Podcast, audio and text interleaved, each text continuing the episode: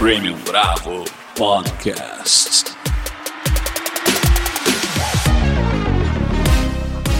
Este é o podcast da Premium Bravo e eu sou Paulo Guará. Neste episódio de número 2, vamos falar sobre segurança da informação e LGPD, dando continuidade ao assunto abordado anteriormente, Compliance e LGPD. Conforme havíamos comentado, o tema é muito amplo e, para nos aprofundarmos um pouco mais, contamos com a participação do Paulo Marcelo Dias, que atua como líder da área de TI Assurance da PKF Brasil, ex-sócio-diretor da KPMG e certificado como auditor líder da ISO 27001. Com mais de 25 anos de atuação no mercado de consultoria e auditoria de tecnologia e segurança da informação. Paulo Marcelo Dias, seja muito bem-vindo e obrigado por ter aceito o nosso convite. Paulo, eu que agradeço a oportunidade de poder estar aqui com vocês discutindo esse assunto tão em voga. Espero poder contribuir. Vamos em frente. E por falar em convite, para conhecer um pouco mais sobre a Premium Bravo e não perder os conteúdos gratuitos que disponibilizamos através de diversos formatos, acesse premiumbravo.com.br e siga arroba premiumbravo_rc no Instagram. Paulo, antes de começar a tratar sobre a segurança da informação e LGPD, fale um pouco mais sobre sua experiência e trajetória em TI, controles internos e compliance. Como foi resumido na apresentação, eu venho atuando nesse setor de auditoria, segurança e consultoria há cerca de 25 anos, sempre atuando em projetos em empresas de diversos segmentos, desde bancos a indústrias.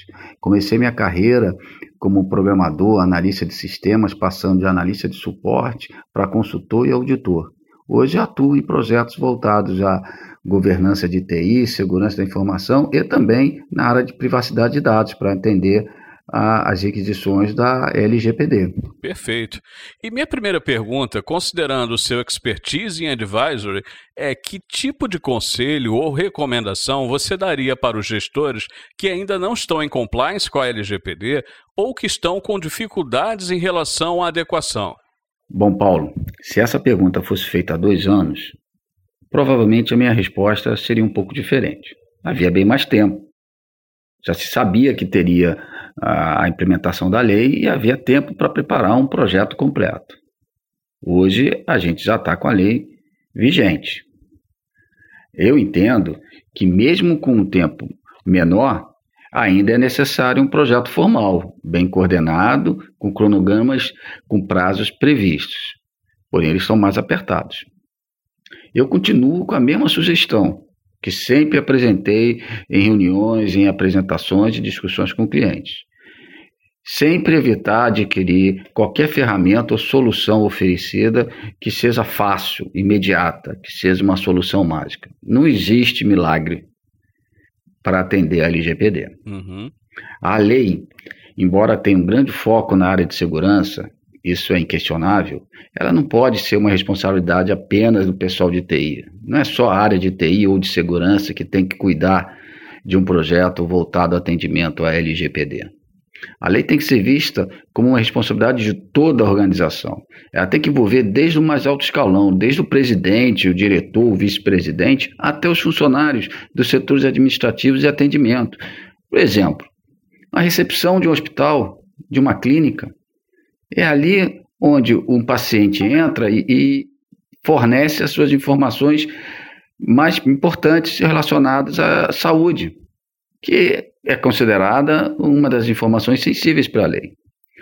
Importante também entender que não é possível desenvolver um bom projeto de LGPD sem envolver o setor jurídico. Perfeito. O meu conselho, então, é que, mesmo que se decida tentar fazer as adaptações à lei o máximo possível com a equipe interna, é, é fundamental buscar ajuda externa que consiga trazer alguma experiência, tanto nas questões de segurança, privacidade, como na parte de processos e jurídico.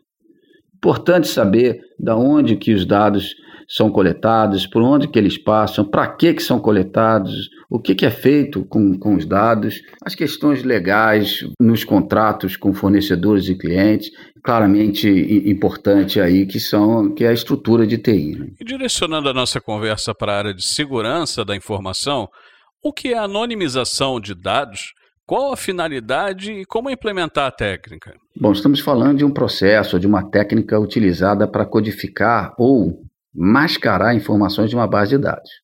O objetivo, no caso da LGPD, é proteger a privacidade dos dados pessoais de uma pessoa, mas permitindo manter parte da informação para ser utilizada em relatórios estatísticos, gráficos, análises e, e, qualquer outro tipo de relatório onde não se possa identificar o titular do dado. Lembrando que a anonimização ela é irreversível. Uma vez que o dado é anonimizado, não dá mais para usar a informação, né? o, o, a informação privada.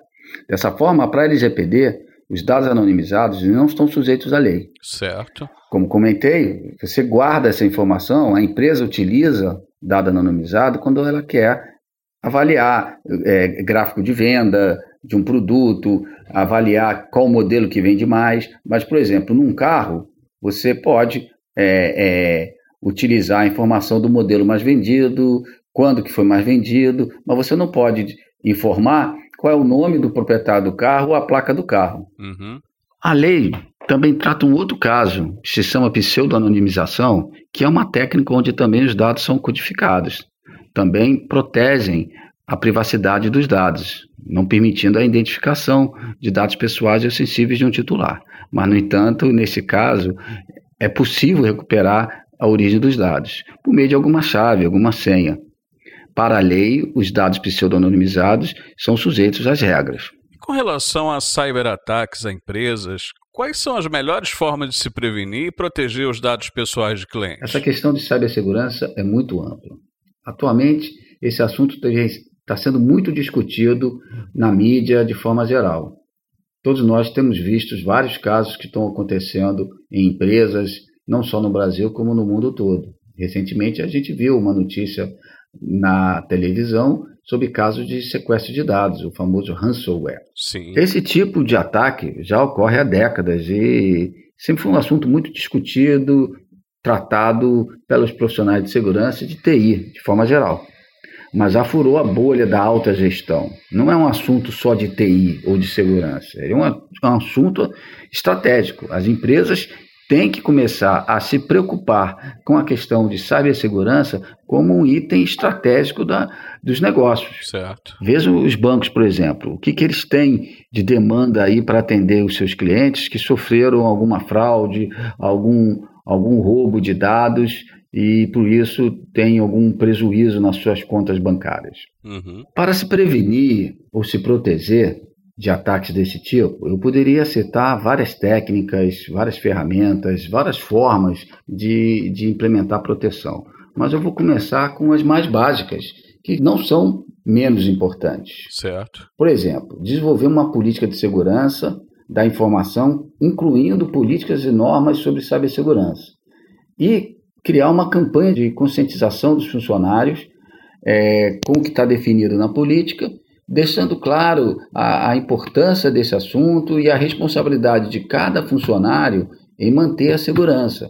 Isso porque a gente sabe que a maior parte dos casos de ataques, eles nascem depois de uma, de uma falha ou de um erro de um funcionário. Por exemplo, quando ele clica num link de um e-mail desconhecido, quando ele acessa um site que não é confiável.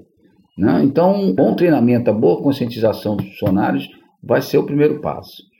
Já olhando a parte técnica, é importante que as empresas sempre utilizem sistemas originais atualizados, sempre fazer atualização da sua infraestrutura. A gente fala de aplicativos, sistemas e a própria questão de infraestrutura, os firewalls, os antivírus, a rede, de forma geral, o sistema operacional, sempre manter ele atualizado. O antivírus tem que ser um produto de confiança, sempre atualizado, manter também os backups sempre em dia, Lembrando que um backup tem que ser bem guardado, bem protegido, e nos casos de sequestro de dados, você tendo o backup atualizado, você minimiza aí os riscos da perda de informação. Ou seja, uma equipe treinada é fundamental, né? Internamente é importante ter uma equipe treinada ou atualizada nas questões de cibersegurança.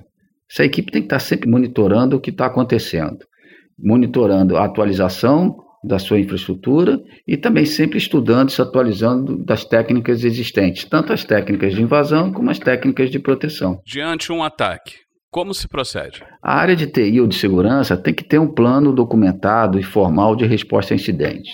É preciso saber o que fazer no caso de um ataque bem sucedido. Sofreu um ataque, o que precisa fazer? Qual é o primeiro passo? A quem precisa acionar? E o que tem que ser feito para evitar que ocorra de novo? No caso da LGPD, ela já tem algumas orientações do que fazer no caso de vazamento de dados pessoais. Ah, sim, bem lembrado. E por último, é muito saudável, de vez em quando, criar uma rotina periódica de contratar alguma empresa de consultoria para realizar os testes de invasões. Isso é importante ouvir uma opinião de fora, de técnicos experientes, que vão realizar os ataques e vão identificar quais são as vulnerabilidades que, que tem a sua estrutura.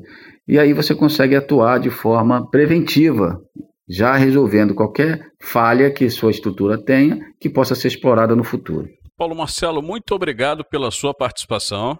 Bom, Paulo, obrigado novamente. Eu acho que as perguntas foram muito inteligentes e bem em linha com o que se está se vendo no mercado. Espero ter contribuído. E para finalizar, você quer deixar algum recado ou compartilhar mais alguma informação com os nossos ouvintes? A minha sugestão é sempre tentar se manter atualizado com, sobre o que vem sendo publicado oficialmente sobre a lei. A NPD vem publicando regularmente novas regras, novas definições sobre a LGPD.